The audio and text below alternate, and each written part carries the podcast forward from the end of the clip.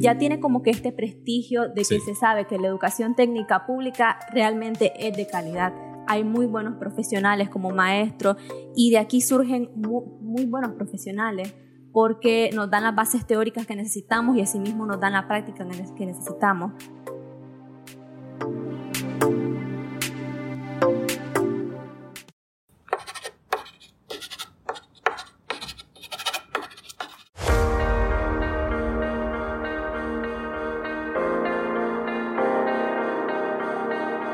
Seguimos en este podcast Pizarra en Blanco, que es para hablar de la experiencia propia y la de personas que están en este Centro Cultural y Politécnico José Coronel Urtecho, que es donde tengo oportunidad de dar clases y es donde brindo esta experiencia sobre la docencia, ¿no? En primera incursión y este es el podcast Pizarda en Blanco.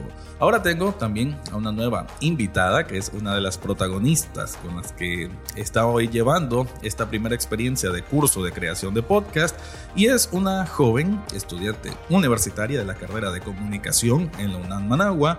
Ella es Génesis y a quien le vamos a dar la bienvenida para escuchar un poco sobre sus impresiones tanto de este curso como en general de la educación técnica. Así que, primero que nada, bienvenida Génesis. Muchísimas gracias, me alegra mucho estar acá en este podcast. Bueno, qué bien que estés emocionada. Em, vamos a conocer un poco sobre vos, ¿no? Eh, estás estudiando la carrera de comunicación y la gran pregunta es, ¿por qué? Ok, yo inicié a estudiar comunicación para el desarrollo en la UNAM Managua en el año 2020.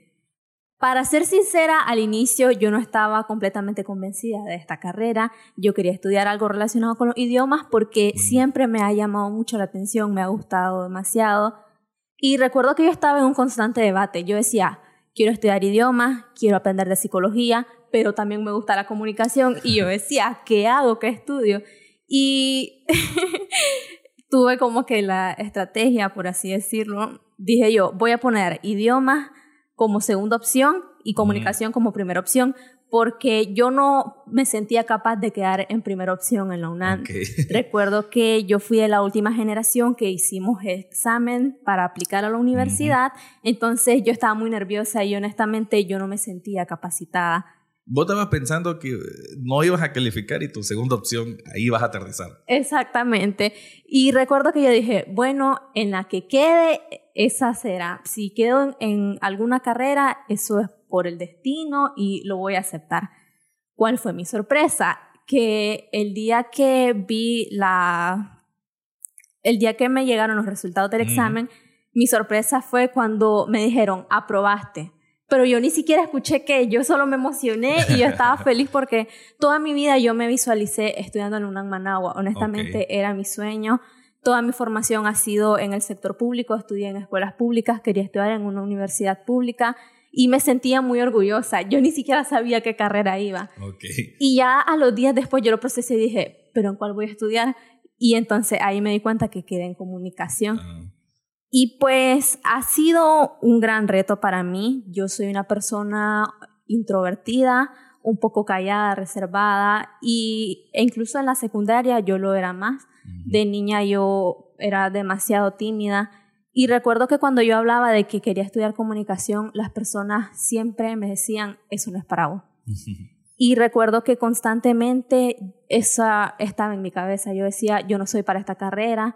Cuando entré, vi que mis compañeros de clase eran personas extrovertidas, personas que destacaban mucho. Y recuerdo que yo me sentí, todo el tiempo me estaba comparando con ellos. Yo me sentía insuficiente. Y esto me afectó mucho, honestamente. Los primeros años de la carrera, yo siempre estaba pensando en darme por vencida. Y yo le agradezco a mi mamá porque ella siempre confió en mí. Recuerdo que incluso hace como dos años yo estaba con una gran crisis, yo estaba llorando y yo no soy de expresar mis emociones, pero mi mamá se dio cuenta y entonces ella me dijo, vení, ¿qué te pasa? Hablemos decidí a sincerarme con ella y decirle, yo no me siento preparada para la carrera, yo no estoy rindiendo. Y ella me dijo, yo te voy a decir algo. Desde pequeña yo supe que vos ibas a estudiar esto. Porque cuando yo estaba pequeña teníamos una cámara en la casa. Y entonces a mí me gustaba grabarme, jugaba, eh, jugaba yo dando noticias. Ah, ok. Sí, y de hecho, este, irónicamente de pequeña yo era una persona muy hablantina. Con el tiempo comencé a hacerme callada, pero de pequeña hablaba hasta por los codos, como dice el Nika. Y entonces ella me dijo, desde pequeña yo te visualicé en esta carrera, me dice, pero no te voy a obligar a estudiar algo que no querés. Pero si vos te vas a salir de la carrera, que sea porque descubriste que no te gustó, no que sea porque te sentí insuficiente o porque estás escuchando comentarios de las demás personas. Recuerdo que los maestros constantemente nos decían, un buen comunicador tiene que ser hablantín, tiene que destacar, tiene que ser esto, lo otro. Y yo decía, yo no soy, yo no sirvo para esta carrera. Pero decidí asumir el reto y pues decidí prepararme más, comenzar a ser una persona independiente en los estudios, a investigar cosas por mi parte, para de esta manera convertirme en una mejor comunicadora. Y pues hoy en día yo puedo decir que esa etapa de mi vida ya se terminó. Yo estoy segura de lo que estudié, estoy segura de todo lo que he alcanzado y me siento orgullosa porque poco a poco me convierto en la mujer que siempre soñé ser. La verdad que la comunicación eso es lo que permite. Me parece que es una carrera que te puede resaltar el potencial que tal vez no, no sabes al instante o en esa etapa ¿no? de, esa, de, esa decisión tan importante en el comienzo de la vida adulta de cualquier persona, ¿no? como esa etapa post-secundaria. Tal vez en ese momento, eh, como bien estás contando tu experiencia, no eras la persona que tal vez la gente te iba a conocer por extrovertida o por lo que se asume, son las características del comunicador. Sin embargo, como que tenía esa chispa interna, ¿no? Y a través ahora de la educación superior en la UNAM Managua, te has eh, encaminado sobre ese, sobre ese proyecto de vida, ¿no? Ya lo ves como un proyecto de vida porque es tu formación profesional en este caso. Hablando un poco de la educación técnica y específicamente de este curso, imagino que de alguna manera se resalta la la importancia o una variabilidad importante de que existe el podcast como una alternativa de la comunicación. ¿Cómo valoras en sí el mundo del podcast para lo que es tu carrera profesional? Ok, considero que el podcast es una parte muy importante de la comunicación. De hecho, a mí me llamó mucho la atención porque me di cuenta de que aquí yo iba a sentar muchas bases que me permitirían expandirme como profesional, porque este es un espacio muy bonito. Nosotros podemos compartir cosas que a nosotros nos interesen y comunicarnos con personas que estén interesados en lo mismo. Podemos hablar sobre temas que consideramos relevantes las personas igual. Creo que es un buen medio de comunicación. ¿Cómo ha sentido en este sentido el, el, el taller como tal? ¿no? Que el INATEC, el Tecnológico Nacional, haga esta apertura. Es el primer curso eh, que hay de creación de podcast hacia nivel de educación técnica y gratuita. ¿Cómo ves esa intención? ¿Crees que es importante que más gente se sume a querer aprender un poco del mundo del podcast o que por lo menos suelte ese, ese lado interior, ¿no? Que de alguna manera lo que yo trato de enseñarles a ustedes es de que todos tenemos historias que contar. Solo hay que saber encuadrarlas y, saber armarlas, pero todos tenemos historias que contar. ¿Cómo has sentido la experiencia desde la educación técnica? Además que creo que me comentabas, también llevas otro curso de, inglés. ¿Cómo ha sido tu experiencia con la tanto educación técnica específicamente de que aperturen el tema del podcast y en general tu experiencia con la educación técnica? Ok, primeramente con la, mi experiencia en la educación técnica, yo considero que esto es excelente es educación de calidad definitivamente. A como comentaba, este, yo estudio inglés, actualmente me, estoy en el nivel B2, creo que es como que el nivel básico ya.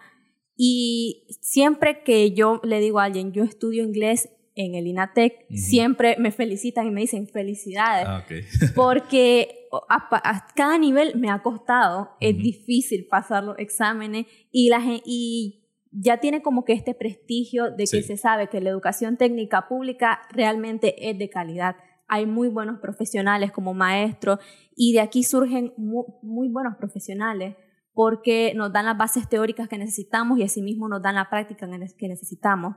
Respecto a este, este curso de creación de podcast, creo que es algo innovador, honestamente no me lo esperaba. Yo, por pura casualidad, me enteré de que se iba a impartir este curso yo me di cuenta que iban a abrir una nueva sede del INATEC, nos mencionaron de que acá iba a haber, podíamos como que continuar nuestra formación en inglés Y yo soy una persona a la que le gusta prepararse, le gusta informarse, yo quiero seguir estudiando, prepararme lo más que pueda. Entonces yo desde ese momento estuve al pendiente. Estuve al pendiente de cuando se terminó la construcción, de cuando comenzaron a iniciar las clases, de todo. Recuerdo que yo vi la fotografía y había como que una sala que tenía un micrófono y unos audífonos dibujados y a mí me llamó mucho la atención, despertó mi interés y yo dije, probablemente vaya a haber algo relacionado a radio o técnicas de locución, porque también me enteré de que muchos de los cursos de acá estarían orientados al arte. Sí. Y entonces yo, desde, desde que me di cuenta, yo estuve diario al pendiente y me acuerdo que el día que dijeron que iban a anunciar los cursos, yo dije, seguramente se va a llenar rápido. Ah. Y me acuerdo que yo ese día estuve al pendiente a cada ratito a ver si ya los lanzaban. Y, e incluso ese mismo día que iniciaron las matrículas, yo ya estaba matriculada acá. Te sirvió estar al pendiente porque en este momento, en este instante, está grabando en ese cuarto donde está el, el micrófono. No estamos aquí desde el estudio de grabación del Tecnológico Nacional, desde el Centro Cultural José Coronel Urtecho. Y solo para ir terminando, para eh, colegas tuyos, para amigos estudiantes que tenés en la universidad, ¿recomendarías eh, este curso como tal o cualquier curso desde este centro? Definitivamente yo sí lo recomiendo al 100%. Nosotros anteriormente habíamos llevado, habíamos aprendido un poco sobre técnicas de locución, edición de video. Sin embargo, ahora que vengo acá me doy cuenta que los conocimientos que tenían eran muy superficiales. Okay. Acá he podido profundizarlos más o también sirve como una práctica para Sí. poder aprender a manejar los nervios, saber cómo controlar tu tiempo, cómo... Porque un podcast necesita mucho tiempo, desde la, Sí. planea- desde la planeación del tema que hablarás, la grabación, la edición, y pues yo sí lo recomiendo, es más, incluso yo invito a todas las personas que nos están escuchando que se dirijan al Centro Coronel Ultecho porque hay una amplia variedad de oferta educativa y la verdad es que estudiar jamás será una pérdida de tiempo y muchísimo menos si es sobre algo que te gusta. Ahí está, con esa frase épica vamos a ir cerrando este capítulo que es el número 3. Te agradezco Génesis por haber estado aquí en este espacio. Te saluda Rafael Echado. Este es el podcast Pizarra en Blanco, donde estamos haciendo una evaluación, un análisis, una reflexión de lo que significa ser docente en este centro o docente en general para también compartir experiencias tanto con protagonistas así como con otros colegas docentes. Espero que en los próximos episodios ya pueda hablar con otros eh, docentes que también tiene este centro, que tiene una variedad increíble, desde reparación de motos hasta el propio inglés, hasta computación. Hay de todo un tipo aquí en esta enorme cartelera educativa que ofrece el Tecnológico Nacional. Con eso me despido y será hasta el próximo episodio.